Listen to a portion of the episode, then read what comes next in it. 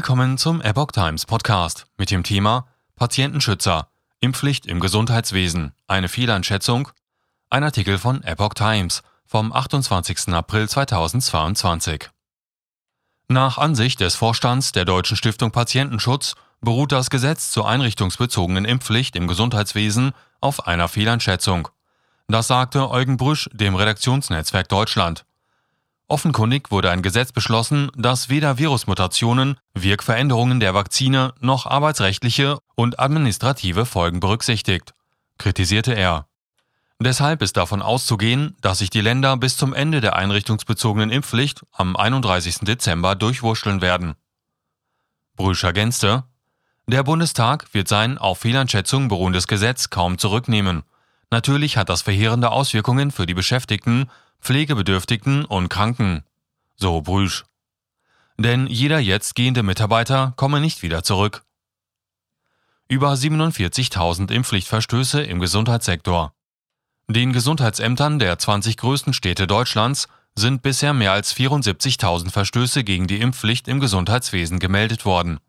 Das ergab eine Umfrage der Zeitung des Redaktionsnetzwerk Deutschland.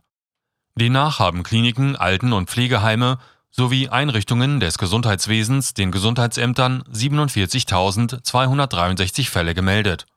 Bußgelder oder Betretungsverbote hat es aber in keinem einzigen Fall gegeben, teilten die Gesundheitsämter mit. Die meisten Meldungen kamen aus Berlin 6.541, München mit 5.330 und Dresden mit 4.821. Im Verhältnis zur Einwohnerzahl gibt es jedoch in Dresden mit deutlichem Abstand das meiste ungeimpfte Gesundheitspersonal.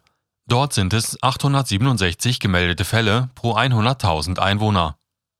Teils werden noch Nachweise erbracht, sagte der Leiter des Dresdner Gesundheitsamt Frank Bauer dem RND. Die Behörde habe aber mit deutlich mehr Meldungen gerechnet. Die Zahlen liegen unter den zunächst erwarteten Meldungen, sagte Bauer. Demnach habe es in Sachsen noch einen Anstieg der Impfquote beim Personal in Senioreneinrichtungen gegeben. Auf Dresden folgen Bonn mit 531 und Hannover mit 498 gemeldeten Fällen pro 100.000 Einwohner. Uneinigkeit gibt es zwischen den Städten bei den Fristen und Konsequenzen. In Köln und Bochum haben ungeimpfte nur zwei Wochen Zeit, sich beim Gesundheitsamt zurückzumelden und einen Impfnachweis vorzulegen. In anderen Städten vier Wochen. Einige Städte wollen keine Bußgelder verhängen, sondern direkt Tätigkeits- und Betretungsverbote aussprechen, wie zum Beispiel Münster. Auch die Städte Düsseldorf, Essen und Hamburg sprachen auf RD-Nachfrage nur von einem Tätigkeits- oder Betretungsverbot und nicht von einem möglichen Bußgeld. Erste Bußgelder oder Betretungs- und Tätigkeitsverbote wollen die Städte erst ab Mitte Mai aussprechen.